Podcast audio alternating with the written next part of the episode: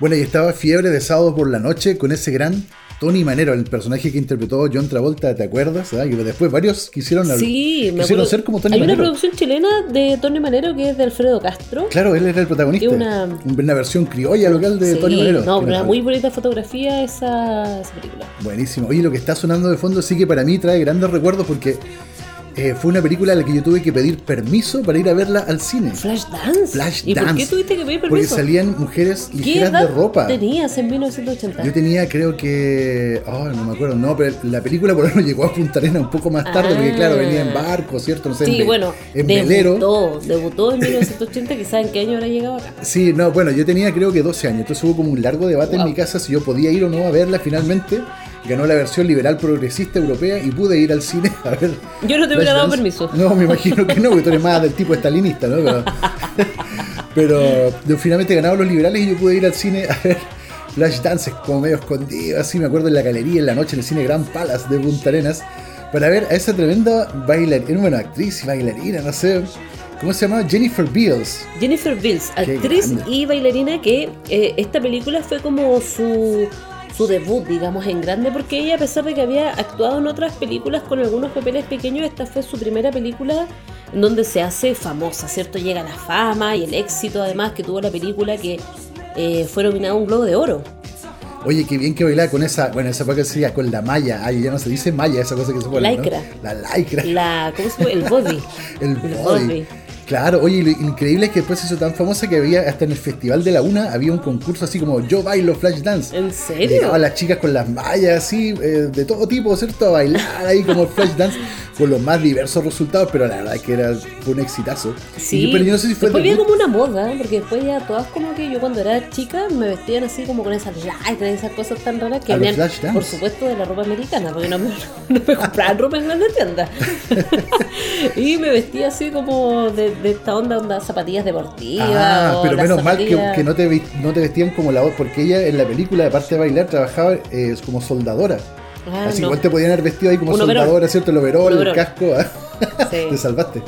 Oye, pero ¿y qué fue esta mujer? Fue como debut y despedida, ¿o ¿no? No fue tanto de de despedida, lo que pasa es que ella efectivamente con esta fama que tuvo con esta película se abrumó. Ah, no, no, ¿a quién lo, no lo- pasó muy mal Le porque pasó a Marisol Mora, no le va a pasar a Jennifer Beals. le pasa a Guillermo Canales y no le puede pasar a. Jennifer Lawrence.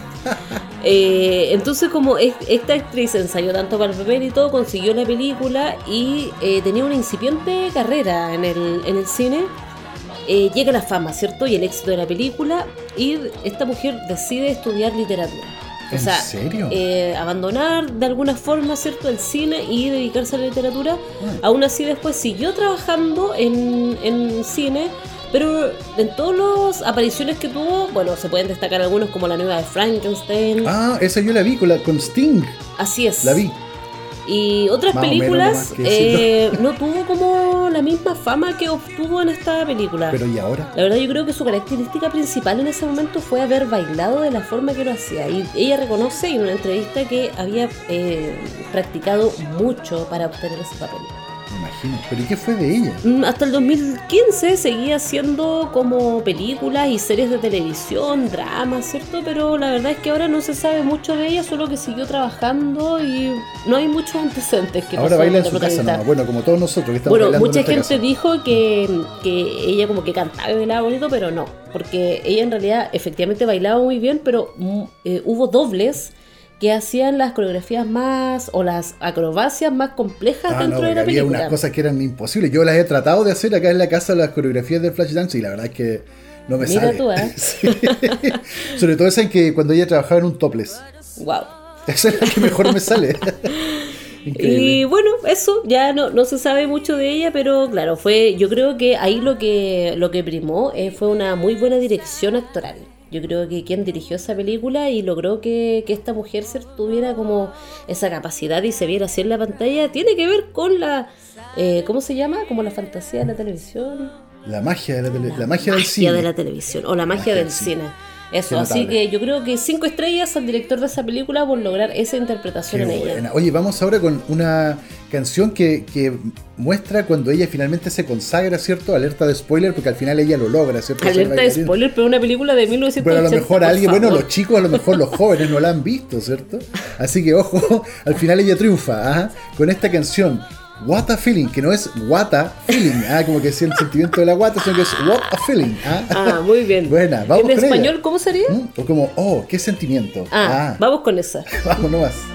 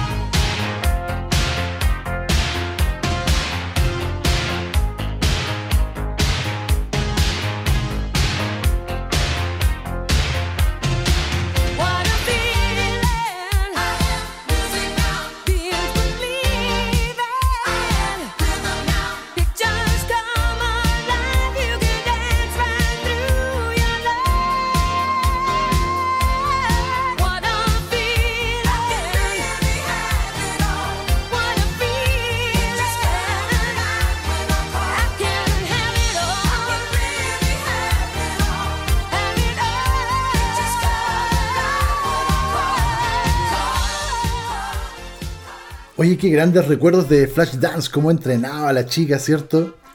Cómo practicaba, se esforzaba por ser la mejor. Pero ¿sabes qué? Otra cosa que a mí me, inspiró mucho cuando era niño fue ver estas películas de una persona que también se esforzaba y quería salir de la pobreza y, y golpear al mundo, nada menos que Rocky Balboa. ¿Viste alguna vez alguna película? Sí, es, Rocky? Balboa, símbolo de lucha y esperanza. Claro, el Stalin italiano, era pero pobre, pobre y quería ser campeón mundial. Oye, porque ¿quién no se ha cantado esta canción en su mente de... Cuando uno dicho, vamos, pega, Rocky, pega. Vamos, y, cuando, y en esta esquina, ah, cuando uno tiene un gran desafío en la vida, se acuerda de Rocky Balboa, ¿cierto? Y en esta esquina con 40 kilos, yo. Ah. y en esta otra, esquina, con... dos metros y medio y 220 kilos, ah, el enemigo. Ah, Guillermo Canales.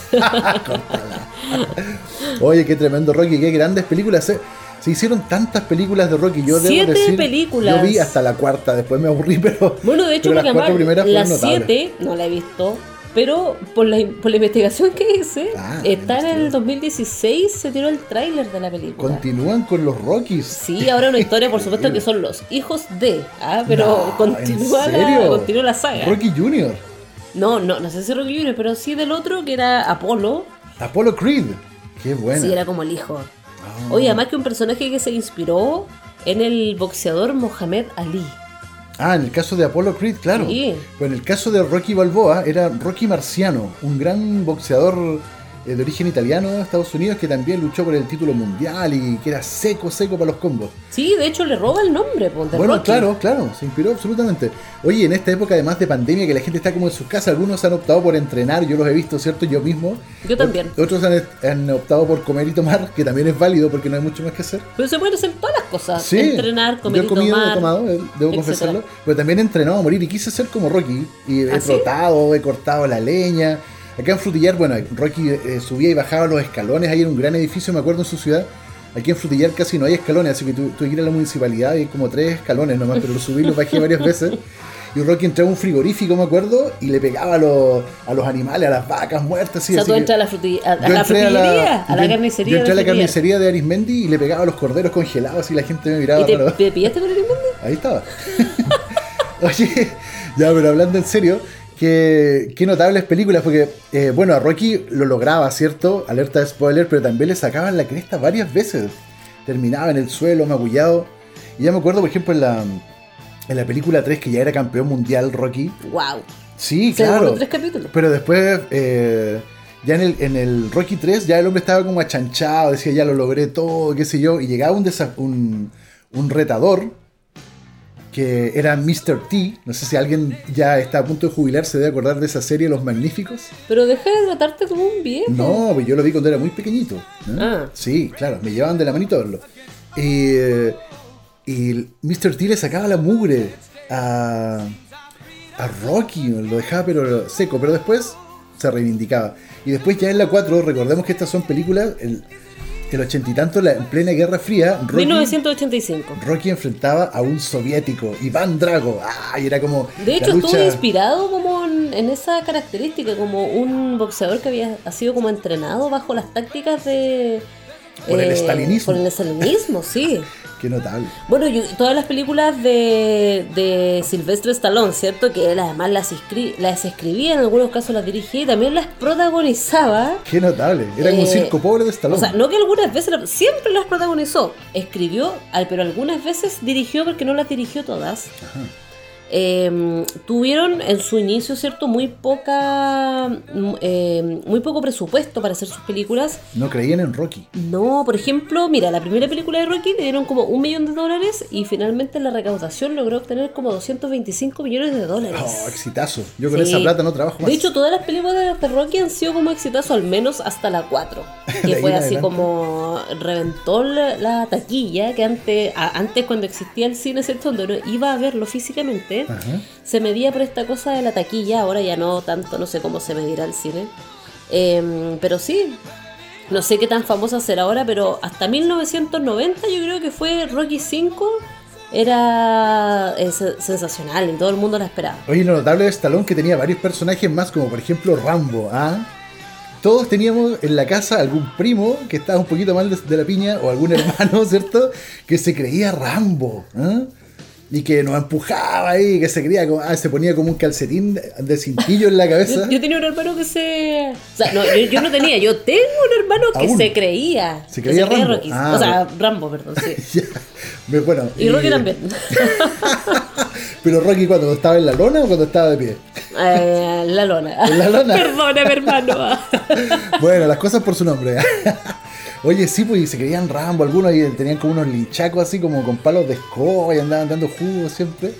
Qué simpático. Hasta incluso en el Festival de la Una también hicieron Yo Soy Rambo y la gente iba y concursaba por ser como Rambo, decían como eh, golpes así, cosas y se Bueno, es que fue una película muy re famosa, sasa, como dirían los guasos, porque además esta película ganó muchos premios y tú obtuvo tres Oscars. Increíble. Sí. Bueno, Rocky tenía su archienemigo, ¿cierto? En la, en la taquilla, que era. Eh, ¿Cómo se llama? Ah, pero no lo digamos. Que fue gobernador de Estados Unidos. Fue el enemigo de Rocky y de Rambo. Terminator. En las películas. Terminator, pero, ¿cómo se llama el actor? No, digámoslo después. Arnold Lotta Schwager.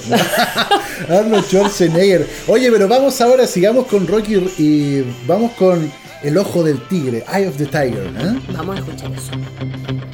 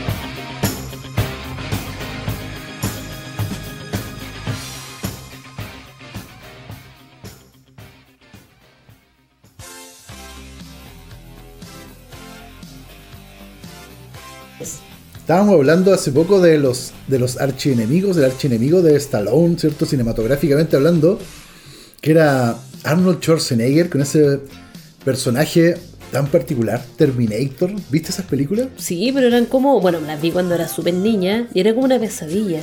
Porque además el tipo como que se reconstituía así, de todas formas como que no había forma de matarlo. Y yo decía, pero ¿cómo? Sí, porque por lo menos en la 1, claro. Como en esas pesadillas donde no puedes despertar y gritas y nadie te escucha, era esa sensación que me provocaba. En, el, en la 1 le volaban un ojo, después quedaba como el puro esqueleto, después la mitad del esqueleto, después como que ya lo perseguía como el dedo, la uña, ya porque no había cómo, por favor, paren a ese. El tipo era como, era como Mercurio. Ah, no, esa es la 2. Ah, bueno, no sé, pero era realmente insoportable. Me decía, por favor, que desaparezca este tipo. Salven a Sarah Connor. uno como, que se quedaba pensando después de la película, pero de qué cuál será la fórmula para destruir a este loco de una vez por todas. Cierto, oye, y además que en esa época les dio como una onda como de viajar por el tiempo, que era lo que pasaba en el argumento de Terminator, ¿cierto? Que volvía del, futuro un tipo a salvarnos de, de las máquinas y a salvar a John Connor, que era el rebelde, bueno, en fin y además estaba en paralelo esta cosa de volver al futuro. ¿de Back to the Future. De, con Marty McFly y el profesor Doc. Me encanta. qué notable. Doc era un soñador. Claro, un giro sin tornillos, ¿cierto? Pero lindo, un loco lindo. Claro, y además que el, el, hombre lograba inventar el auto que no solo volaba el auto, ¿cierto? Sino que viajaba, viajaba en el tiempo. Y en la primera, ¿cierto? Él volvía a la época como de los años 60, cuando sus papás se enamoraban, como que comenzaba el rock and roll, ¿te acuerdas? Qué bonito. Qué y si sus papás no se besaban en la fiesta de la graduación, él iba a desaparecer porque los papás después, bueno, todo lo que tiene que pasar para que nazcan los hijos. Bueno, hoy día hablaba yo con uno de mis hijos porque tiene que leer a Julio Verne y hablábamos de esto de cómo uno se imagina el futuro, ¿cierto? Y de cómo lo escribía Julio Verne también cuando escribió sus novelas. Bueno, 100 años atrás, más. Sí, pero uno dice, pero ¿y cómo sería el futuro? Porque yo también, eh, yo creo que influenciada, ¿cierto? Por esta película, por ver el futuro, me imaginaba y decía cuando era niña, ¿y cómo será el 2020? Y claro, no era como ahora. Cierto, bueno, pero otros decían, por ejemplo, no, la gente va a tener unas teles chiquititas y va a poder ver tele en la palma de su mano. Y decía, ah, pero ¿cómo ver tele en la palma de la mano? Aquí eres ¿En serio decían eso? Te, juro, en los 80. Y decía, pero yo no decía, pero ¿cómo tele en la palma de la mano? Y la antena de la tele. No, pero yo, por ejemplo, veía los supersónicos en los años 90 y salían cosas así como autos voladores y como espejos eh, como computarizados que te vestían y te maquillaban. Bueno, estamos... La nana robot. La nana robot. Bueno, existe el aspirador y todo eso. ¿Cierto? No, estamos tan lejos, yo creo. es como cuando los sueños se cumplen, pero no de la forma que uno quería. Es como que las profecías del futuro se han cumplido, no tal y como las pensamos, pero de alguna forma sí. Podemos soñar con ser los supersónicos y terminar como Terminator. Puede ser, ¿no? Más o menos. Qué notable. Oye, bueno, y en estas de Volver al Futuro, que me, encantaban, hicieron tres películas. Eh, la primera súper buena, la segunda que uno ya no entendía nada porque volvía, iba, después volvía de nuevo, iba en un skate que volaba, después volvía a los 50 al 2000 y tanto, y ya, bueno, una locura. Y ya para terminarla, terminaron en el lejano oeste con la 3. Sí, igual era muy bonita, muy buena. Me encantó esa. Oye, pero volviendo a Terminator. él como que no se quería enamorar de su madre o de su abuelo, algo así. Mm, bueno, tenía como, como que le pasaba y como que la mamá se, se quería, como que se trataba de enamorar de él así, bueno, en fin. ¡Ah! Oye, pero a propósito de los archirrivales y volviendo a esto de, de Terminator, hubo una canción que nos voló a todos la cabeza en los 80 que era esta de Guns N' Roses. O sea, a todos los nacidos antes de esa fecha, porque a mí no me voló nada. Tú estabas como un angelito en una nube esperando nacer. ¿Cierto? Pero yo fui al cine a ver esta y escuché esta canción de Guns N' Roses, You Could Be Mine. Qué notable con la guitarra de Slash y todo eso. Fueron los mejores tiempos de Guns N' Roses, yo creo. Slash. Slash. Ahora cuando uno dice Slash, eh, piensa como en el Slash del computador, ¿no? Claro, en esa época slash, era el que tocaba la guitarra. Slash, slash, slash, punto ttp. ya, vamos con la canción mejor de Guns N' Roses. Vamos, con esta canción de Terminator 2.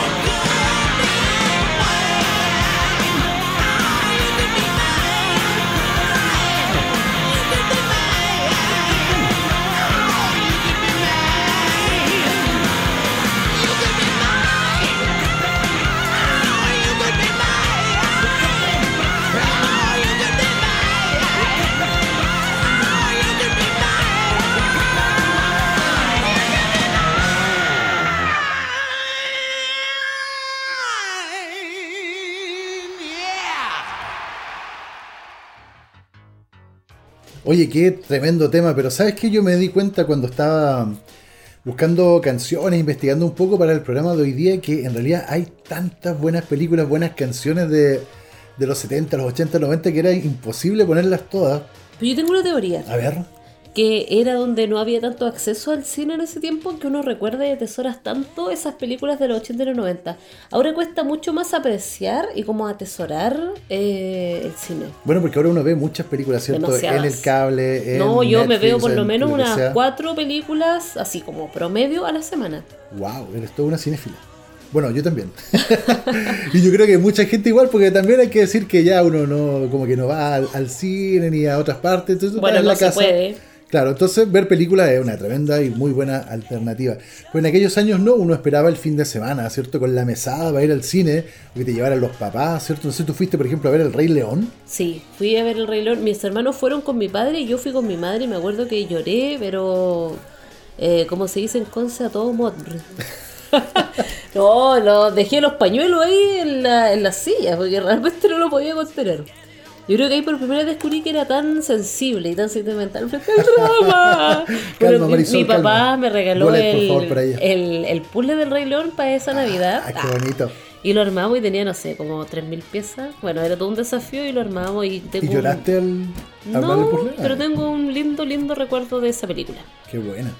Oye, pero tantas películas, yo me acuerdo, por ejemplo, en mi caso, las que me emocionaban Karate Kid. Ah, con Ralph Macchio.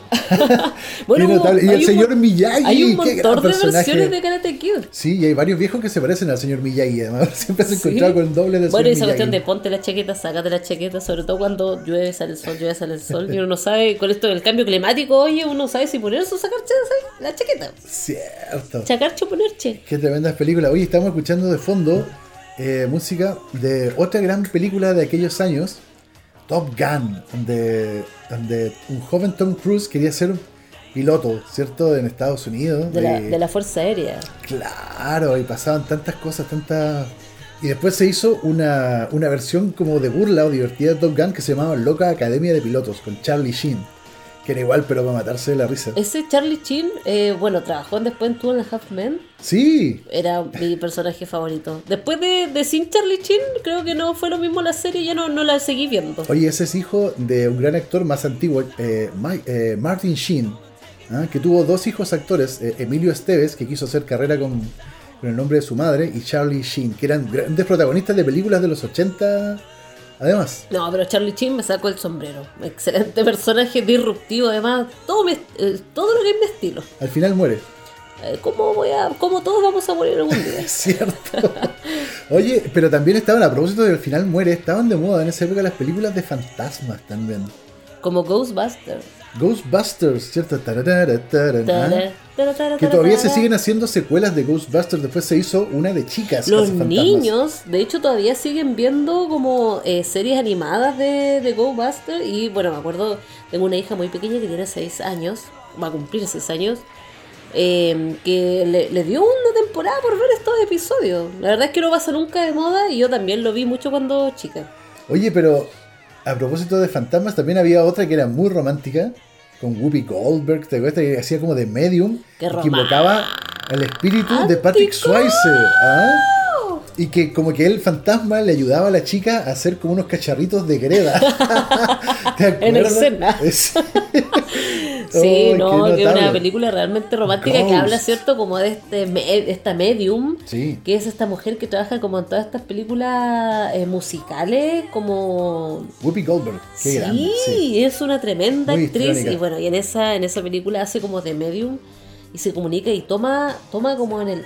Hay escenas Mira, que yo ahora de adulta, o que recuerdo en ese momento, un poco extrañas porque ellas como que se conectan, ¿cierto? Pero eh, ella obviamente tomando el papel del que había sido su pareja, que estaba muerto y en espíritu, pero en el cuerpo de ella. Entonces, Patrick Swayze. Había como, no sé, podríamos decir hoy día libremente que era como una...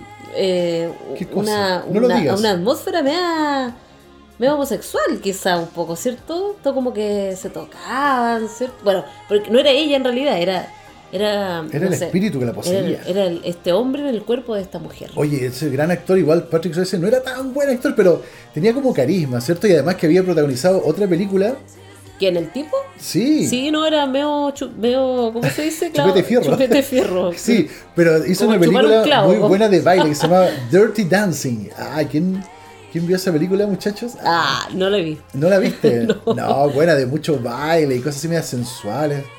Notable igual. Oye, bueno, pero ¿y el protagonista de, de Top Gun, Tom Cruise? Bueno, obviamente ha seguido haciendo películas, después se casó con Nicole Kidman. Hicieron eh, varias películas después de eso. Eh, y él ha seguido trabajando, ahora después se metió a esto de la cientología y... Sí, se volvió un poco loco. Bueno, no sé, él piensa que como que descendemos todos de los extraterrestres. O sea, yo creo que cualquiera que lleve su vida a una ideología, ¿cierto? así tan extrema, el fanatismo, digamos, es muy dañino. Ah, bueno. Cual sea que fuera ese, por muy noble que sea, ¿cierto? Yo creo que díganle no a los fanatismos, chiquillos. bueno, eh, la cosa es que hay grandes actores y grandes películas de aquella época. ¿Te acuerdas tú de alguna otra que te haya gustado especialmente? Porque a lo mejor te hayan mencionado tus, fans, porque tienes muchos no fans. sé, sí, no, mira, sobre todo mis fans, ah, que son mis hermanos, me, acuerdo que sufrí mucho cuando chico con todas estas películas de Freddy Krueger, que veía a mi hermana y que tenía unas poleras y todo, y que parece que mi papá también llevó a ver a mi hermana una de esas películas. ¿A ver a Freddy Krueger? No oh. sé, pero me acuerdo que tuve pero pesadillas horribles, horribles con eso y mi hermana era fanática de... Eran muy chacales esas películas. era ¿eh? como... Eh, tres, eh, sí, la, la, la, sí. Viene Freddy. Hubo toda una onda con esas películas. No me sé la canción. Pero sabes que yo creo que deberíamos hacer un especial más adelante de, películas y cosas como paranormales de aquella época. Está El Exorcista, por ejemplo, que con Linda Blair dando vuelta a la cabeza en 360 grados. Ah, yo he conocido gente así. Yo también. he vivido eso de Linda Blair. ¿ah? Creo que siempre la realidad supera la ficción. Hay gente que baja la escalera ahí como una araña y tic, tic, tic, al revés. Ah, bueno, yo eh, tuve pesadillas muchas veces y quedé con imágenes como retratadas en la conciencia de, esa película. La vi cuando muy niña. Además, como que antes no había esta restricción, o como que no, o no sé, no había como límite para que uno viera, no había control parental para que uno no viera películas. Y sí, traumático. Un cine traumático de mi infancia. Bueno, ya nos estamos despidiendo, llega el final de este programa y... Pero no todo fue trauma. No, porque ya que estamos escuchando esta canción de Berlín, ¿cierto? De Top Gun tan romántica de fondo, quiero recordar a otra película súper romántica, Pretty Woman, ¿te acuerdas? Cierto, con Julia Roberts y Richard Gere. Sí, esta que pareja... Era como la G de color con Pancho Con Pancho Reyes, porque era como una pareja romántica del cine que se repetía. Sí, muy bonita. Esta película que muchos seguramente van a recordar. Vamos con esta canción de Roy Orbison, Pretty Woman. Y nos despedimos con esto. ¿En serio? Sí, porque se acaba el programa, como siempre, ¿no? Todo ah. tiene un final. Bueno, muchas gracias chiquillos y chiquillas. Nos vemos la próxima semana. ya, nos vemos. Chao.